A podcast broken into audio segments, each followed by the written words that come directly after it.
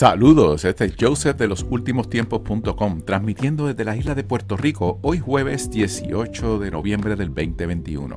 Bienvenido a la sección de En 8 Minutos, donde presentamos noticias y temas importantes que nos mantendrán alerta a reconocer los tiempos en que estamos viviendo, es nuestro deber, como nos mencionan los escritos nazarenos en el libro de Lucas, capítulo 21. Les recordamos que estos videos y notas están disponibles en la plataforma de orbits.net, en nuestra página de orbits orbis.net, diagonal, los últimos tiempos. Vas a poder encontrar los videos, este, las notas, los links y enlaces de cada uno de los, de, los documentos que presentamos aquí, escrituras bíblicas y todo. Toda la bibliografía está disponible ahí en orbis.net. También les recordamos que tenemos un podcast ahora en la plataforma de Spotify que se llama En 8 Minutos va a la sección de Spotify, va a la sección de podcast en Spotify, escribe en 8 minutos y ahí podrá encontrar estos episodios y demás. Ya estamos también en YouTube y tenemos un chat de Telegram. Vamos a la información que nos compete hoy. El tema de hoy es muy interesante. El tema que vamos a estar discutiendo de hoy es el eclipse lunar más largo en un siglo será visible desde Puerto Rico. Si el, eclipse lunar más largo de un siglo será visible desde Puerto Rico.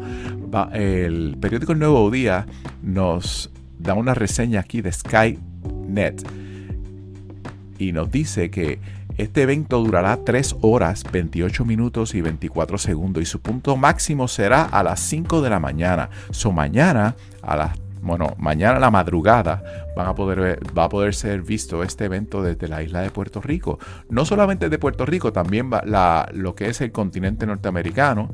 Van a poder ver Estados Unidos, México, Canadá, América del Sur, Australia, la, la parte oriental de Asia y la región del Pacífico. Si vamos al mapa, de euronews.com. Van a ver dónde ese eclipse se va a poder ver visto.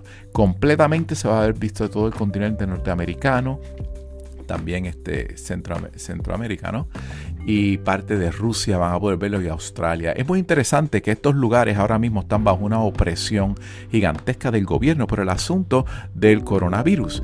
Vemos como el lugar de Australia está prácticamente en un lockdown y totalmente paralizado para aquellas personas que no cumplieron los mandatos eh, del gobierno, que no se vacunaron, pues estas personas están totalmente aislados y encerrados en sus en sus apartamentos no tienen acceso a la libre comunidad. Es muy interesante porque Australia ha sido uno de los sitios donde los derechos civiles han sido violados de una manera de gran sobremanera. Les invito a que busque un poco más sobre el tema y vea las informaciones de este país. También en, en los Estados Unidos y en parte de Europa va a poder ser visto este evento.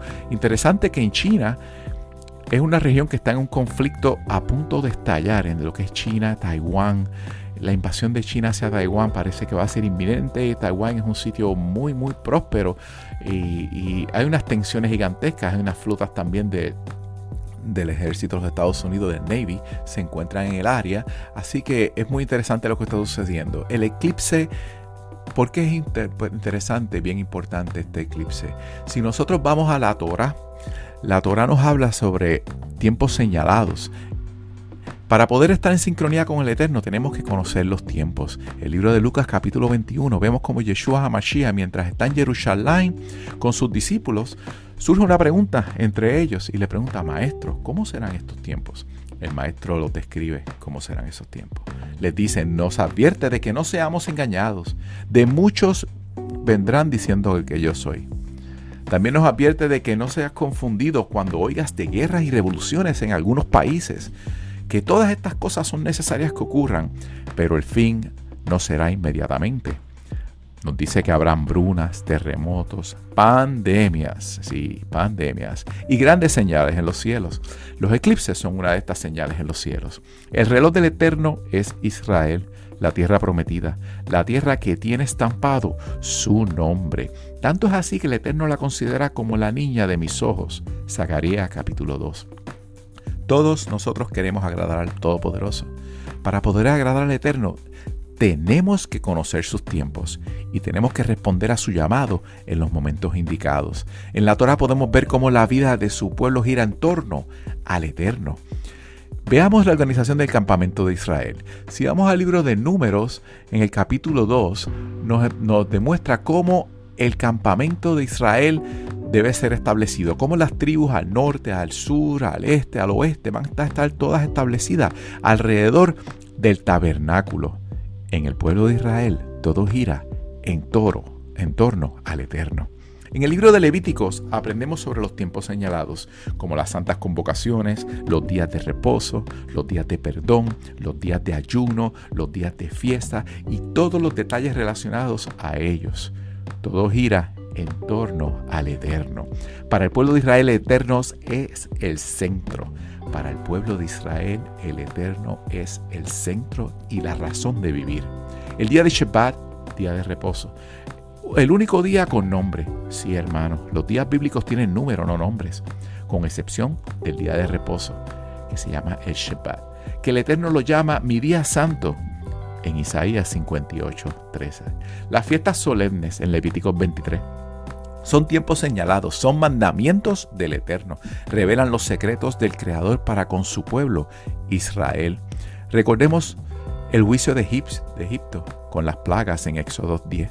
Recordemos lo sucedido durante el sufrimiento del Mesías, que hubo tinieblas sobre la tierra en la hora sexta. Marcos capítulo 15. ¿Qué dicen los sabios de Israel? En el Talmud, en el Tratado de Suca, cuando hay un eclipse solar, es un mal presagio para otras naciones. Cuando hay un eclipse lunar, es mal presagio para los enemigos del pueblo de Israel. La Gemara añade, cuando el pueblo de Israel camina en voluntad del Eterno, no tiene nada que temer de presagios alguno, ya que dijo el Eterno a través del profeta Jeremías capítulo 10, no aprendáis el camino de las naciones, ni de las, ni de las señales del cielo tengáis temor aunque las naciones le teman. Hermano, no os preocupéis, pero estad alerta y en oración. Mirad pues con diligencia cómo andéis, no como necios, sino como sabios, aprovechando bien el tiempo, porque los días son malos. Por tanto, no seáis insensatos, sino entendidos de cuál será la voluntad del Señor. Efesios, capítulo 5. Gracias por su atención y comparta este mensaje y manténgase como el centinela, siempre pendiente al sonido del shofar. Shalom.